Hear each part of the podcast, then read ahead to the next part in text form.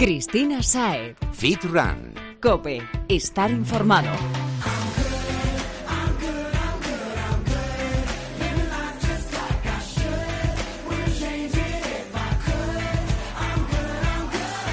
Muy buenas y bienvenido, Fitrunner. Cambiamos de semana y volvemos con un montón de contenidos para ti, para tu día a día fit.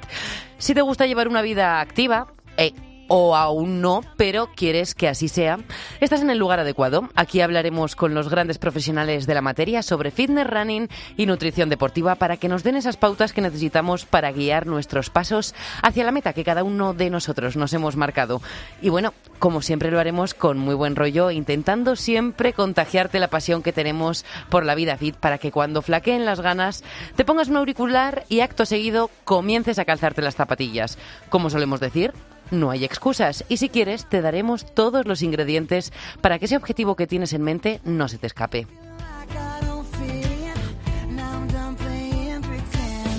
En el programa de hoy retomaremos uno de los temas de la semana pasada que hemos visto que te ha suscitado mucho interés y aquí estamos para satisfacerte, o sea que eso, que allá vamos.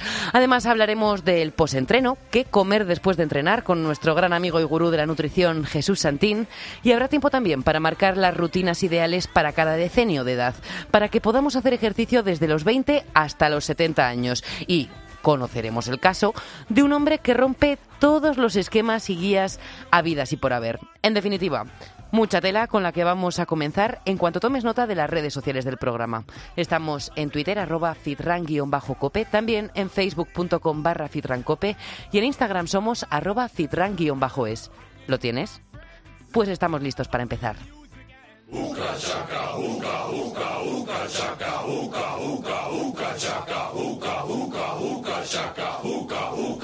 ¿Te gustan las patadas, catas y puñetazos, eh?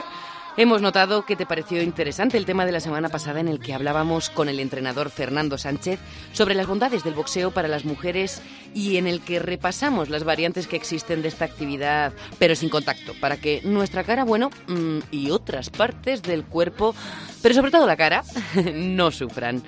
Así que bueno, por si te quedó alguna duda sobre si el boxeo es o no cosa de chicas, está ya preparada para hablar con nosotros la gran campeona de esta disciplina. Ella, sí que sí, con contacto. La primera española que ha participado en la UFC junto a los mejores luchadores de todo el mundo. Que se dice pronto, pero llegar ahí mm, no es tarea fácil. La tía, caracterizada por sus ojazos verdes, sus trenzas rubias y sus múltiples tatuajes, ya ha hecho historia en el mundo de las artes marciales mixtas de nuestro país, o bueno, MMA, quizá lo conozcas así por sus siglas en inglés. Y vaya, que su próxima meta es hacerlo a nivel mundial y a la vista de su trayectoria no tenemos ninguna duda de que así será. Vamos a conocerla, Irene, la niña Cabello. Bienvenida y gracias por estar hoy con nosotros. Hola, buenas tardes. Bueno, no sé si eres consciente de ello, Irene, pero eres un gran referente en el boxeo de nuestro país. Y decíamos la semana pasada con Fernando que esta actividad se está feminizando, pero hasta hace bien poquito se creía que era una disciplina propia de los hombres. Ha sido duro el camino hasta aquí teniendo en cuenta esto que estamos contando, ¿no? El hecho de que haya sido durante tanto tiempo un deporte de hombres. Bueno, yo creo que actualmente todavía no está ni integrado lo que es la figura de una mujer en el boxeo, ni tampoco el boxeo en sí integrado en la sociedad, ya que es desde hace bien poquito que está apareciendo en las televisiones y, y antes estaba totalmente que Sí, un poquito abandonado, que esto es el colmo de los colmos. No sale en la tele por los deportistas y lo hace por las modelos. Efectivamente, hmm. hasta hace bien poco no se retransmitía por razones de horario infantil, etcétera, porque es considerado un deporte violento para algunas personas. Bueno, ya hemos visto, vimos la semana pasada que no tiene por qué serlo y que incluso hay disciplinas que no que no conllevan el contacto, pero no es tu caso. Eh, Tú tenías claro que esto te gustaba desde el principio, echaste toda la leña al fuego e incluso cambiaste de ciudad. Y en 2015 te vas a Las Vegas a participar en la UFC. ¿Qué supone esto para ti? Pues para mí fue una experiencia muy grata el poder asistir a los castings de, de Ultimate Fighter, superarlo y, y ir a pelear posteriormente por la entrada en el programa y además fue una gran experiencia tanto a nivel personal como a nivel deportivo. Oye, una cosa, ¿cómo se tomó tu círculo más cercano el hecho de que quisieras competir en artes marciales mixtas, ¿no? Que dirían tus padres, ay hija, por favor. Pues la verdad que mm, a mi familia le sorprendió un poco. Eh, más recuerdo que, que mi hermana incluso se puso a llorar, que más mayor que yo, pero cuando han visto que, que es algo que me tomo en serio, algo que necesita mucha dedicación y, y mucho sacrificio, eh, pues entonces lo han ido aceptando poco a poco. Bueno, trabajas y eres una de las mejores, como hemos dicho, pero ¿cuántas horas a la semana dedicas al entrenamiento? Pues fuera de competición, pues a la semana entrenaré unas 10 horas. Wow. Aproximadamente. Y en épocas de. Si tengo alguna pelea, pues unas 18 aproximadamente. Madre mía, te puedo preguntar si te dedicas exclusivamente a ello o además estudias o trabajas, porque madre mía, no encuentro horas en la semana. Pues la verdad que para mí dedicarme a ello porque mi trabajo es impartir clases de boxeo y de MMA y ahora mismo el deporte es lo que se lleva el 90% de mi tiempo. bueno, eso es bueno, nos encanta. Ojalá muchos de los que te estamos escuchando podríamos hacerlo. Irene, acabamos de, de decir que hablábamos la semana pasada con, con, el Club Deportivo José Valenciano de Madrid, que también está especializado en boxeo para chicas, femenino. Y, hemos comentado con él que a las chicas normalmente lo que más les tira para atrás de esta disciplina es el riesgo de recibir golpes en la cara. Pero tú eres guapísima e imagino que te has llevado más de un golpe. ¿Cómo se encaja un moretón en el ojo o un corte en el labio? Y también, ¿cómo les cuentas esto a tus alumnas? Eh, yo creo que depende un poco de, de la actitud de cada uno y, y muchas personas, muchas chicas sobre todo se creen que ir a un gimnasio a hacer boxeo conlleva eso sí o sí. Y lo que tienen que saber es que es un deporte como otro cualquiera que igual que en fútbol sin querer te puedes llevar una patada o algo similar. Aquí eh, se te puede escapar algún golpe pero no es lo normal y puedes ir perfectamente a entrenar y ir luego a trabajar totalmente nuevo por así decir y, y hacer una vida normal y luego lo que sí que puede ocurrir es llevarte algún maratón o corte pero en competición profesional y, y pero se puede practicar como un deporte completamente integrado. Y en tu caso concreto, Irene, eh, ¿cómo fue el primer golpe que recibiste? ¿Qué sentiste? ¿No dijiste, o un moretón? ¿Qué, qué, qué sentiste? Pues yo creo que te tiene que gustar un poco la adrenalina en ese momento de estar peleando y yo personalmente y, y, creo que también mis compañeros de entrenamiento cuando recibe un golpe y estás concentrado en la lucha y focalizado eh, no lo notas. Es decir la adrenalina no te hace sentir ese golpe sino notas como un toquecito y dices pues voy a subir la guardia o voy a pensar otra cosa me voy a desplazar y tal. Te hace darle echarle más narices.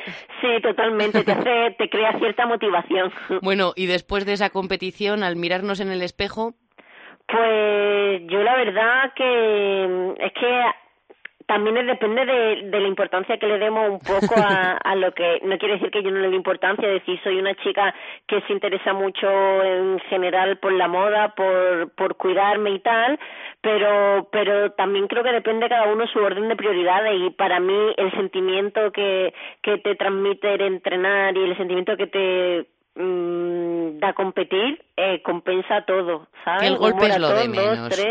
es lo de menos. Efectivamente. Bueno, pues esperamos que tomen nota también esas que están asustadas en su casa porque no quieren que se les ponga la cara morada, que además todo se marcha, es cuestión de tiempo. Claro, y además yo creo que, que hay que probarlo todo. Es como algunas personas que llaman al gimnasio y dicen, esto no lo hago que voy a poner demasiado fuerte. No ocurre. Eh, es simplemente tener la motivación, tener las ganas y sobre todo probar y ver que se pueden aprender cosas fantásticas en este deporte. Y lo demás o son excusas o falta de conocimiento. Totalmente. bueno, Irene, ¿qué retos te esperan este 2017? Porque ya eres, mm, bueno, no hay otra como tú en nuestro país, pero, pero tienes más ambiciones.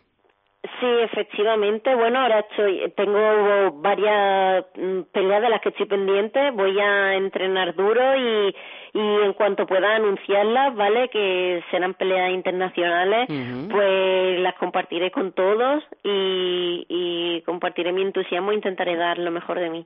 Bueno, pues intentaremos nosotros también hablar contigo entonces para que nos cuentes cómo van, cómo van esos retos. Vale. Pues muchísimas gracias. Antes de dejarte marchar a dar puñetazos, que nos has comentado que de aquí te vas directa a entrenar, una pregunta un poquito más personal, pero breve. No te vamos a quitar más tiempo. A ver, ¿qué es lo más importante que aporta el boxeo a la niña y qué es, por contra, lo más duro que conlleva?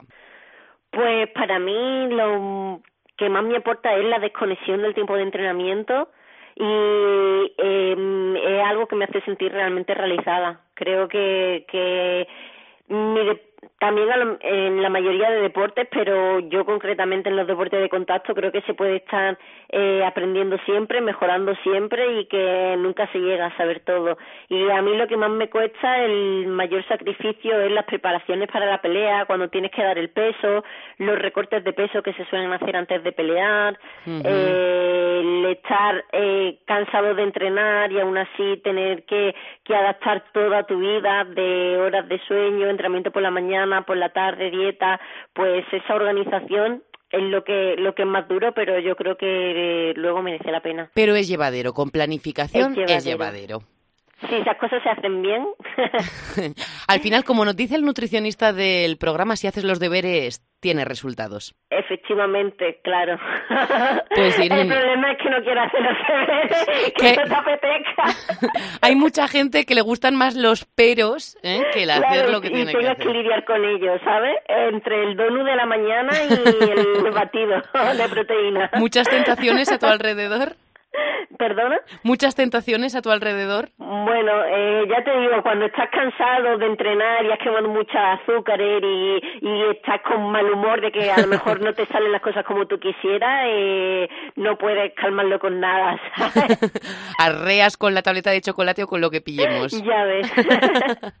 pues Irene, muchísimas gracias por compartir con nosotros esta historia, la tuya, y que se te dé muy bien el entrenamiento y todo lo que tienes por delante, porque es que estamos seguros de que te vamos a llegar, a ver llegar, si ya estás alto, aún más arriba. Pues muchísimas gracias. Hasta pronto. Chao.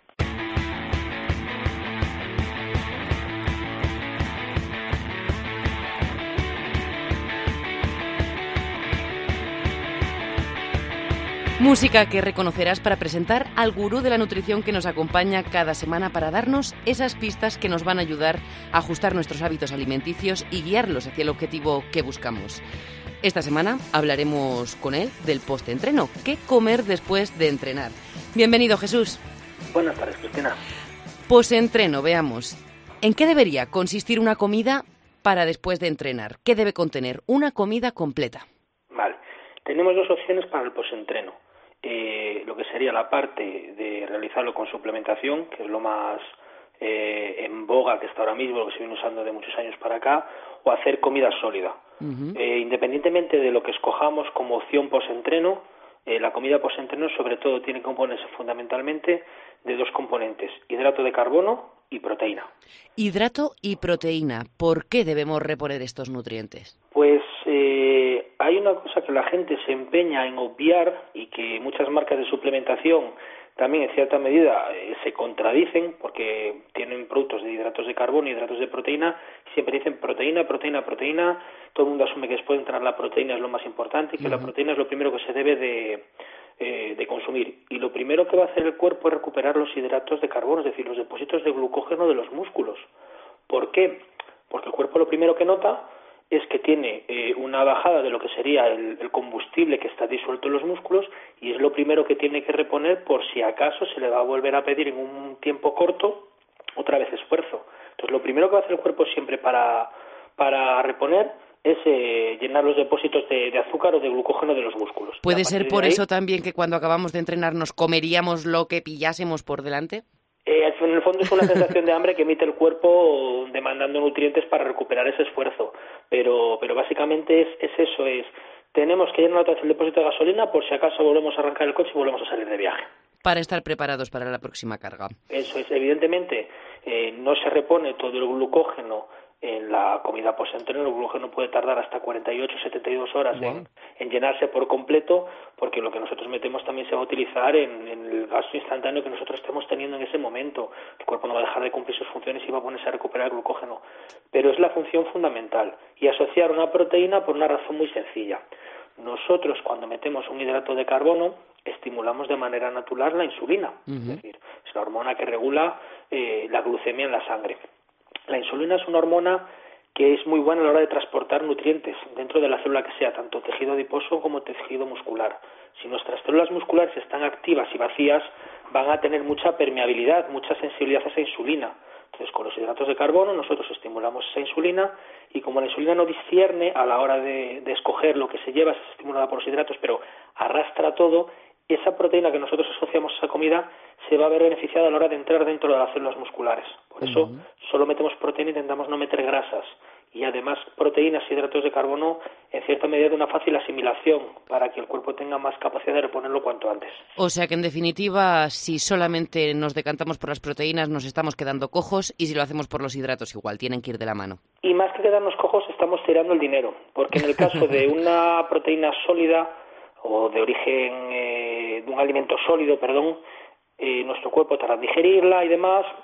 Y bueno, parte de esa proteína se acabará transformando los aminoácidos de esa proteína en, en glucosa mediante gluconeogénesis. Lo que no queremos. Pero es que si metemos una proteína aislada de suero, hidrolizada en suero, es decir, En polvo. una proteína en polvo, predigerida, eh, de absorción instantánea, vamos, le estamos dando al cuerpo la, la opción más fácil para que saque hidrato de carbono. Encima es una proteína de las más caras que hay, con lo cual estamos dando dinero por todos los lados. No lo queremos. No, no sirve para nada. Hidratos y proteínas. Bueno, has dicho al principio también, Jesús, que depende de si lo vamos a tomar en sólido líquido. ¿Cuál Sí. sería la diferencia? ¿Hay una me- opción mejor que otra? La velocidad de absorción como hemos comentado, el que esté predigerido. Cuando nosotros vamos a suplementación, todos los suplementos post-entreno están preparados por una absorción inmediata. ¿Por qué?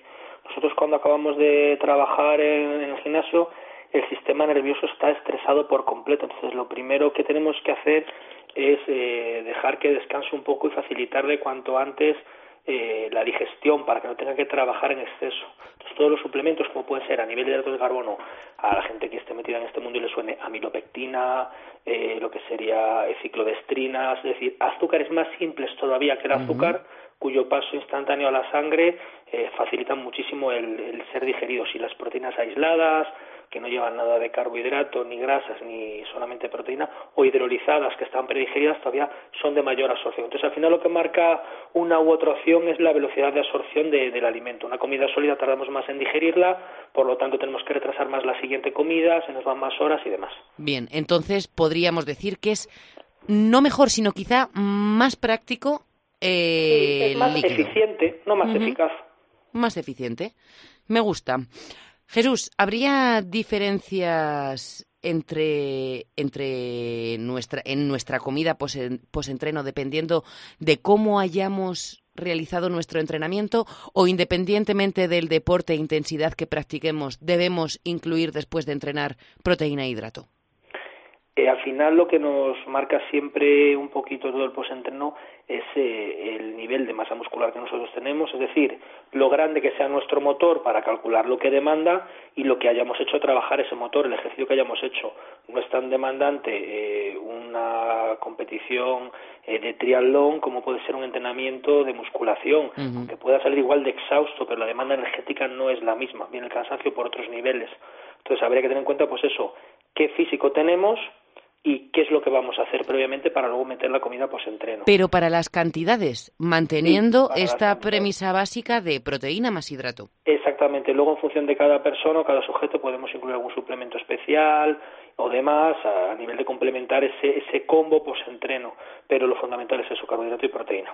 Bueno, hemos dicho al principio que cuanto antes, mejor. ¿Cuánto es eso cuanto antes? ¿Cuánto tiempo debería pasar entre el entreno y esta comida para que sea más efectiva? Normalmente, por comodidad, la gente cuando toma, por ejemplo, un batido post-entreno lo hace inmediatamente después de acabar. Algunos incluso pensando que es que van a perder esa ventana anabólica de marras tan conocida que justo después de entrenar, ese momento, olvidémonos de todo eso. Al final, el sistema nervioso, lo que hemos dicho, está estresado, está alterado. Entonces, una buena señal para meter eh, la comida es cuando el cuerpo ya comience a salivar. Cuando el sistema nervioso está alterado, el cuerpo corta la, la producción de saliva, sube la noradrenalina, adrenalina y demás. Cuando bajan esos niveles, el sistema nervioso se relaja y ya nos indica que podemos empezar a comer, porque si no la sangre no va a ir al estómago, está en los músculos todavía y esa digestión no se va a producir. Entonces nunca olvidemos que no es lo que metemos y lo que comemos es cómo lo absorbemos y si lo metabolizamos o no. Entonces no tiene sentido meter a capón una comida, hacer la última serie y salir corriendo a tomarse el batido. Nos podemos duchar tranquilamente, vestirnos y, ya cuando eso...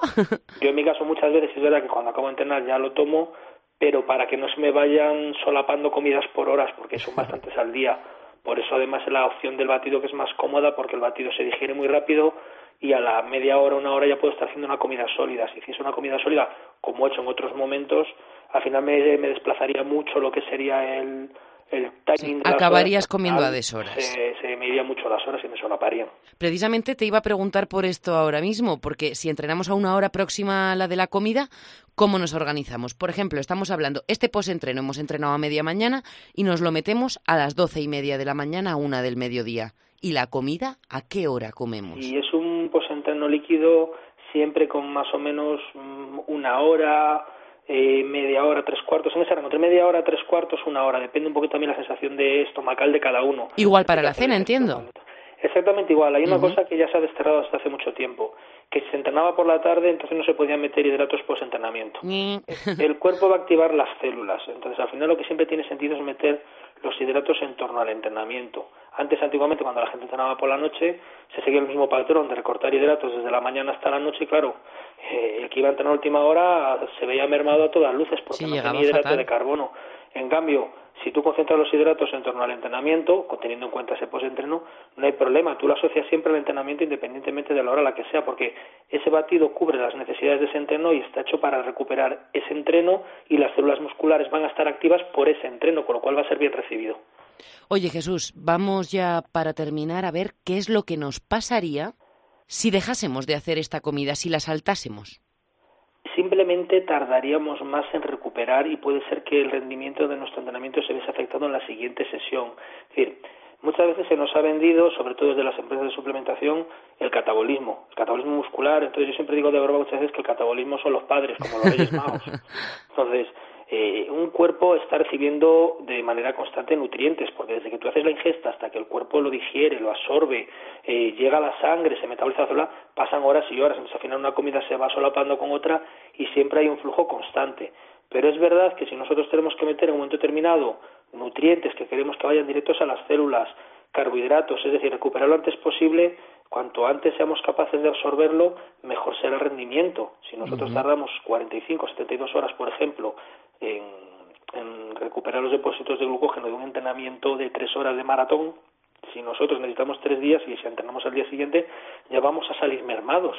Porque el cuerpo, como no tiene esa capacidad de digerir tan rápido los hidratos lentos, tarda tiempo y demás, al día siguiente iremos a hacer la prueba de una manera en la que no, llegaremos al 100% por, por culpa de simplemente retrasar la, la introducción de los hidratos dentro del músculo. Entonces, si podemos potenciar esa absorción, antes lo cargamos.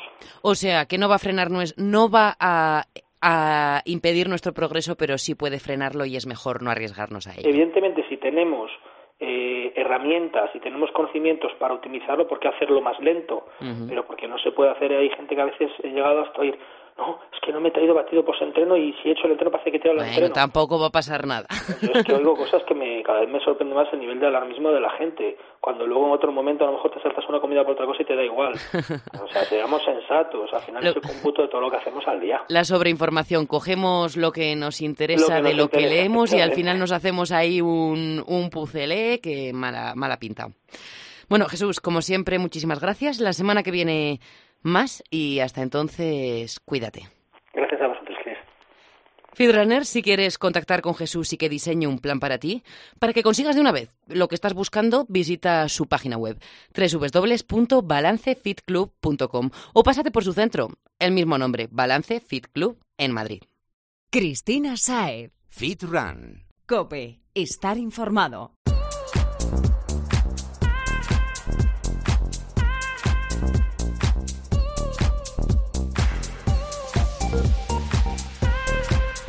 El ejercicio no entiende de edades. Pero está claro que un cuerpo de 20 años no tiene la misma energía que uno de 50. De eso no hay duda. De lo que tampoco hay ninguna duda es de que todos queremos mantenernos sanos, activos y en forma durante toda nuestra vida. Así que vamos a ver cómo deberíamos enfocar nuestro entrenamiento según la década en la que nos encontremos. Así hacemos las cosas bien y con cabeza, como nos gusta aquí.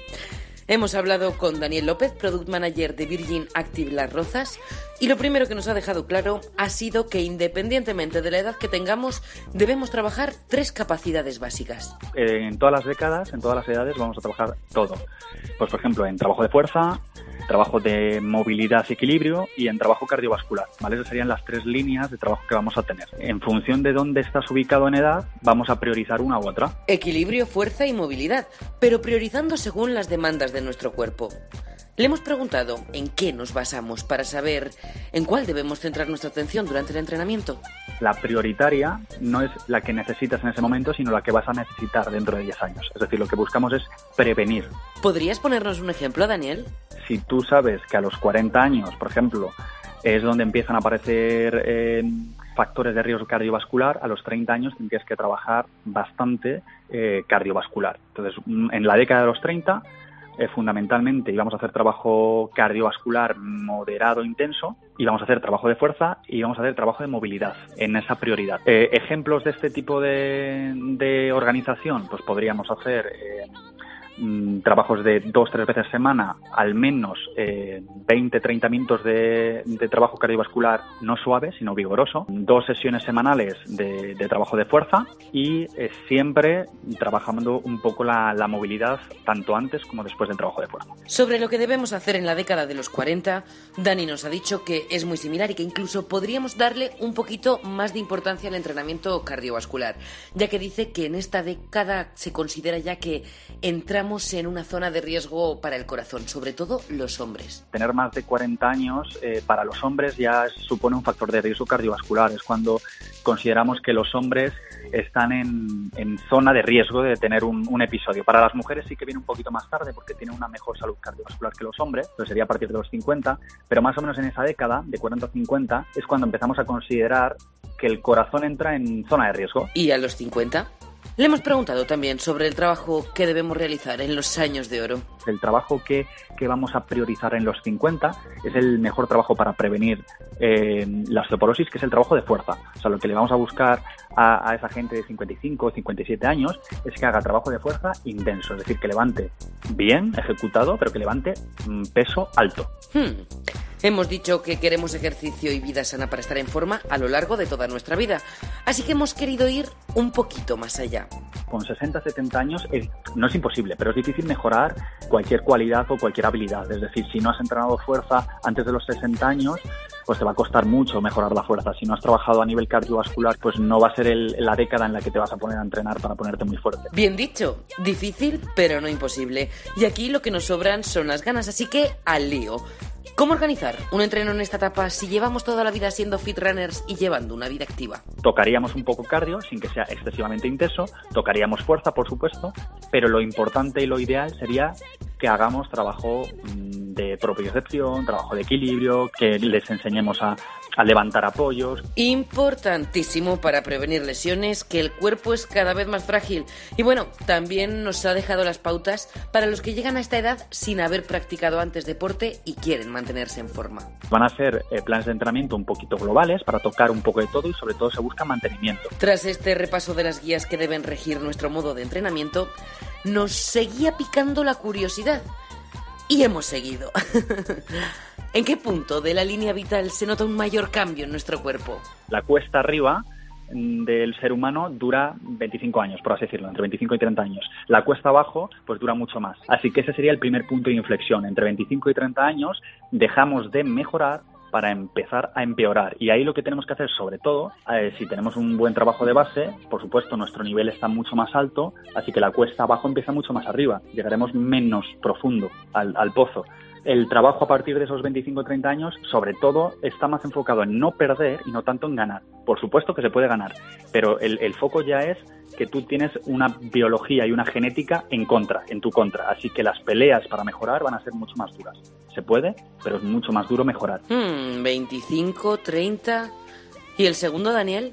El segundo punto de inflexión en mujeres es más acentuado que en hombres. En mujeres se, correspondería con la menopausia. Ahí hay un bajón físico muy, muy, muy importante porque hay un cambio hormonal eh, muy brusco a nivel óseo y a nivel, eh, por así decirlo, eh, bioquímico interno. Cambia mucho el cuerpo de una mujer y ahí también tenemos un punto de inflexión. Y si es cierto que en el hombre no tanto, pero también sí que se ha, se ha eh, documentado una pequeña, no tan eh, intensa, pero una pequeña menopausia masculina. Entonces, el, ese periodo de menopausia, que más o menos puede derivar mucho, pero eh, podríamos decir que a partir de los 50, 55, 60 años, esa sería la zona, el segundo punto de inflexión, donde tanto hombres y mujeres notarían otro pico hacia abajo. Menos mal que el deporte, como nos explica Daniel, es el mejor antídoto para todo mal. Ningún medicamento, por ejemplo, ninguno ha documentado tantos efectos positivos y tantos efectos beneficiosos como tiene el, hacer actividad física de forma frecuente. Es decir,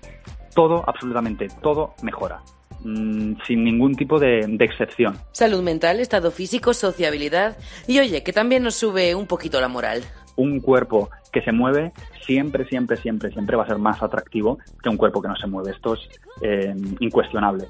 Y el atractivo ya no es solo para, para gustar a los demás, sino para tú gustarte a ti mismo y tener una autoestima más alta y afrontar la vida con más confianza, que eso también es muy importante. Fundamental. Como te repetimos cada semana, sé feliz contigo, con tu día a día, con lo que haces, porque sonreír también te ayuda a ganar salud.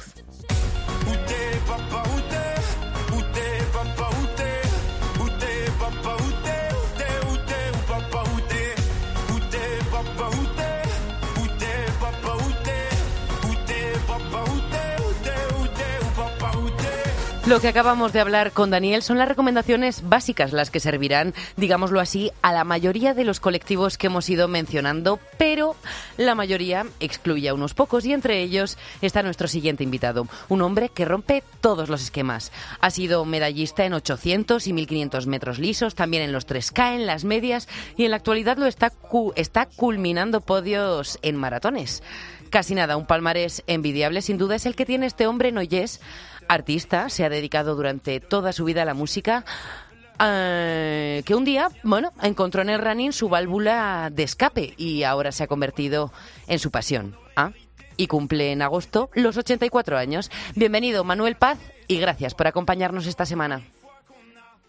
Hola. Hola, Manuel. Hola, Cristina. un placer tenerte con nosotros.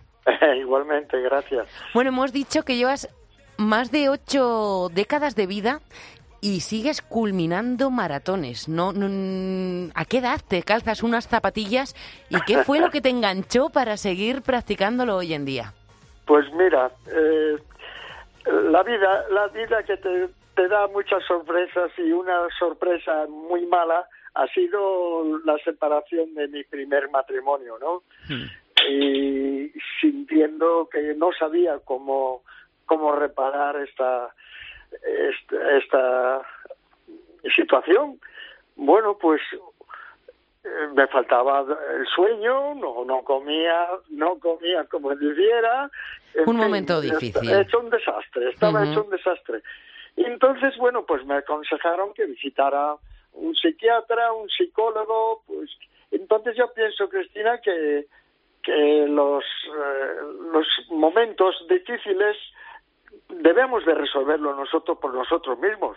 Pues sí, lo primero tenemos que intentar coger al toro por los cuernos y si no, ya pedir ayuda. Exactamente. Entonces, bueno, pues surgió que yo como había practicado mucho mucho tenis y, había sido vamos había hecho una vida sana como artista pero pero pero también muy sana entonces pues eh, me puse mi pantalón corto unas zapatillas y me fui al retiro me a correr. Bueno, estamos hablando de tu separación, fue lo que te hizo empezar a correr.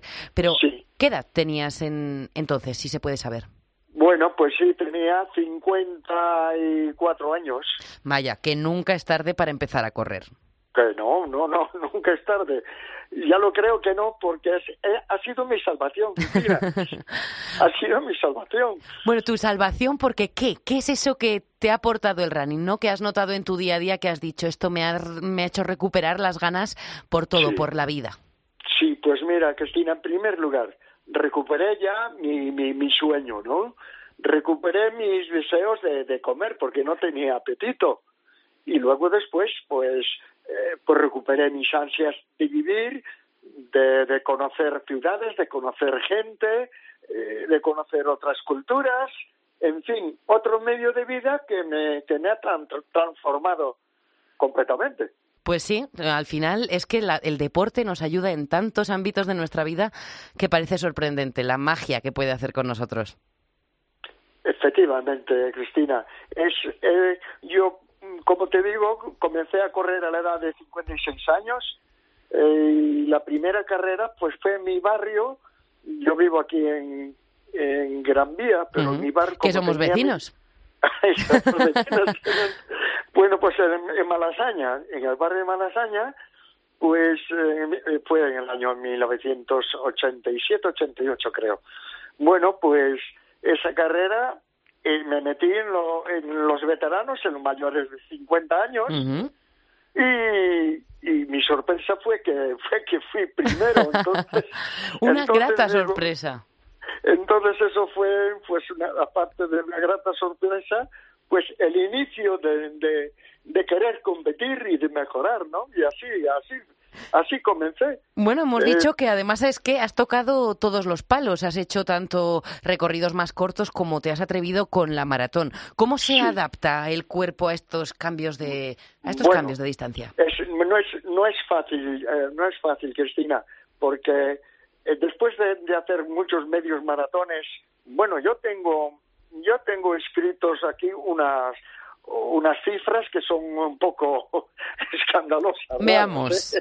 Mira, eh, kilómetros recorridos. En mi vida tengo entre 240.000 y Madre mía. 245.000. Es que ni mi coche. bueno, pues maratones 59 Guau. terminados. Medios maratones 304. Carreras populares tengo 576. Madre mía, es que no has parado estos años. Sí, y zan- zancadas aproximadamente son, eh, he hecho el cálculo, según los centímetros de mi zancada, son 48 millones. Madre del amor hermoso, es una barbaridad, Manuel. Es una Bueno, barbaridad. y- escucha, zapatillas deportivas tengo 150 pares gastados. Madre mía, o sea que tienes un dormitorio exclusivamente para las zapatillas. Bueno, pues he hecho un cálculo y, y creo que son más de dos vueltas a la, al- globo terrestre, ¿no? Guau. Vueltas a la Tierra, sí. Es, es una auténtica barbaridad. Bueno, Cre- y, son- y- y creo que aquí habrá más de uno que te esté escuchando y que como yo se esté preguntando, ¿cómo Sí. narices consigue este hombre esto? ¿No? Dinos, ¿hay algún truco, Manuel? Bueno, una, una cosa, es, bueno, varias, varias, varias, eh, varias cosas tienen que interferir. Lo primero, que haya un buen un buen entendimiento y, y amor en, en la familia, ¿no? Con quien estás Sí. viviendo. Eso, lo primero. Luego después, pues, eh, eh, que te han dado tus padres, la alimentación y la vida sana, pues eso lo, después sale, luego sale, al final sale, sale esto. Has dicho alimentación y vida sana, pero ¿haces algún tipo de dieta o te ayudas con suplementos o es todo natural? Mm, Bueno, yo, bueno, sí, la verdad es que a mis años, eh, Cristina, bueno, pues eh, los huesos están un poco Claro. deteriorados, ¿no? Hay que protegerlos. Hay que protegerlos. Y, y tengo, vamos, estoy tomando, por ejemplo, colágeno. Estoy tomando colágeno con un ácido hialurónico. eh, contiene también magnesio y vitamina C, que es muy importante. Bueno, creo Pues- que más de uno se marcha directo al supermercado, o sea, a la farmacia por el colágeno. Bueno, es que aparte de los huesos, Cristina, es muy importante los cartílagos y la piel. Los cartílagos y la piel. Que sufren mucho con el entrenamiento y en concreto con el running. Efectivamente, efectivamente. Entonces, bueno, pues todas estas cosas, como, como uno ve que funcionan, pues ya no lo puedes dejar. Está claro. Si algo es bueno, ¿para qué dejarlo? Como el running, ¿verdad? Que yo creo que ya no lo vas a dejar en tu vida. Exactamente, yo creo que yo creo que no y además mira el último maratón que hice en Nueva York que fui cuarto en, mi- en mi categoría Wow, es que Pues- me dejas alucinada, Manuel. ¿cómo? Pero sí, en Nueva York, ¿qué pasó en Nueva York? pues pues qué pasó pues que entre los 38.000 participantes que éramos, pues corrió un señor con 94 años. Madre mía. Con 94 años y lo terminó. Hmm. Claro, hizo el hombre pues casi seis horas, ¿no? Pero, acabó. Pero acabó. Y eso tiene un mérito grandísimo. Todo el mundo volcado en you are, you are finished, congratulations, tal cual, ¿no? Digo, yo tengo que... Yo, tengo yo voy a ser como él voy a hacer como él, voy, a, intentar a intentar hacer esta esta proeza porque esto va a repercutir en en toda la familia repercute. Pues sí. Como te decía la alimentación sana te da los alimentos ricos que tenemos en Galicia. Te da media vida. Bueno en Galicia te digo una cosa es bueno eh, yo creo que la mayoría de turismo que hay por Galicia van bien más bien por dormir y comer bien. gastronómico, turismo gastronómico. gastronómico. Ternera, marisquito, tenéis todo lo mejor. Y bueno, luego después hay que tener mucho cuidado también con los con los pies. hay que cuidarlo mucho. Todo es un mecanismo que tiene que ir todo muy mecanizado, muy con mucha atención y claro, eso es lo que nos hace que nosotros tengamos que vencer todas estas pequeñas dificultades que encontramos. Manuel, volviendo a tu carrera como atleta, eh, ¿cuál ha sido la carrera que más te ha emocionado ganar? Pues quizás a lo mejor fue la, segunda carrera. La primera fue en Malasaña, ¿no? Sí. Bueno, me emocioné, pues naturalmente, porque era la primera vez que recibía este, claro, lo que hemos dicho, una sorpresa, me presento y gano. Sí, pues yo dije, pues me voy a meter ya de lleno con, con gente ya capacitada, vamos, más difícil. ¿Y dónde te marchaste a correr? Me fui a eh, Alcalá de Henares y allá era el campeonato eh, regional de, de Madrid. Entonces yo pregunté, ¿quién es el que gana normalmente esta, esta carrera? Que eran 10.000 metros, 10 kilómetros. Entonces me dijeron, oh, Francisco. Y yo me fijé en Francisco, digo, pues mira, yo voy a correr detrás de Francisco. Voy a ser la sombra de Francisco. Y Funciona el asunto. Y en los últimos 150 metros, 200 metros, pegué el, tirón, el tirón ese y le gané. Eso fue... ¡Qué subidón! Eso fue un tremendo, pero no te puedes imaginar. Bueno, Luego después, bueno, pues en Valencia bajé de las tres horas teniendo 60 En el maratón también de Valencia, madre mía, es que te has recorrido España y el mundo entero corriendo. Sí, sí, sí, sí, sí, puedo decir que sí, porque incluso inauguré el circuito del maratón de de, Barcelona cuando fue la, la Olimpiadas. Sí, sí, muy bien, tengo un trofeo precioso también. Sevilla también, bajé de las tres horas con 68 años. Eh, bueno, pues son, son cosas que quedan grabadas, ¿no? Para siempre. Carreras, carreras y momentos y sensaciones que te marcan, Manuel. Por último, y antes de despedirnos, convéncenos lo mejor que te ha aportado el running para que quien te esté escuchando, independientemente de la edad que tenga, quiera coger las zapatillas y como tú salir a correr. Pues mira, esto, Cristina, hay una revista Life esta americana, ¿no? Que que me, me, ha hecho, me, ha dado unos piropos increíbles. Me ha dicho que era el, maratoniano ¿Sí? de mi edad mejor conservado de Europa. Anda, ya ves tú.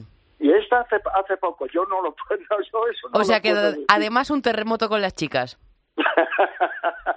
bueno, pues la verdad es que, que, eso es lo que me, que me, que me hace pues, pues sentirme, sentirme más joven de lo que soy. Porque tengo una edad para andar casi como un bastoncito, Cristina. Mira, que como has dicho al principio, al final la genética también hace mucho y cómo te hayas cuidado durante toda tu vida. Entonces, si llegas a una edad decentemente y en buenas condiciones, al final eso repercute en todo. Sí, sí, sí. Yo, vamos, eh, te digo, no existe edad para comenzar a correr y solo se necesita, pues, dos cosas. Digo yo, estar sano y, tener tener, tener ganas. Eso es. Bueno, Manuel, para aquellos que no tuviesen esa fuerza de voluntad, creo que con tu ejemplo les ha ido más que de sobra para, para, sacar ganas. Ojalá pueda servir de algo. Muchísimas gracias por compartir con nosotros tu tiempo y tu pasión. Gracias Cristina. Un saludo. Gracias.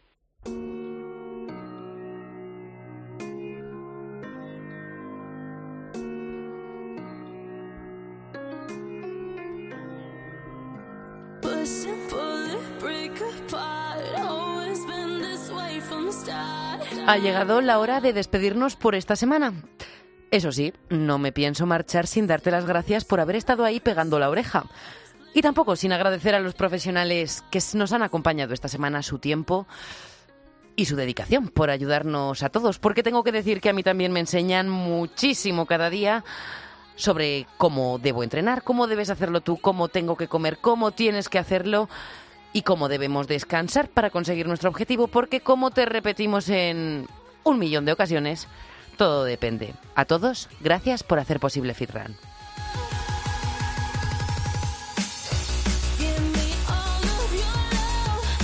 Y más agradecimientos ahora para nuestro técnico, Pedro Díaz Aguado, y su compañera, que está aquí, su compañera Patricia, perdón, que está aquí con nosotros pinchándonos estos temazos. Temazos que, por cierto, nos ha ayudado a seleccionar nuestra tercera pata, el productor de apoyo, Alex Costanzo. Ambos sabéis lo que os aprecio.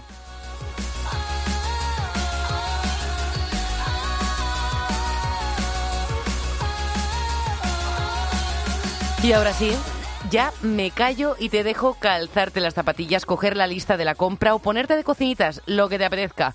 Recuerda, ejercicio, alimentación saludable y descanso son los pilares. Pilares que, como te acabo de decir, dependen. Así que no te fijes en el de al lado, sigue tu ritmo y disfruta de cada paso, que los resultados llegan Fitrunner.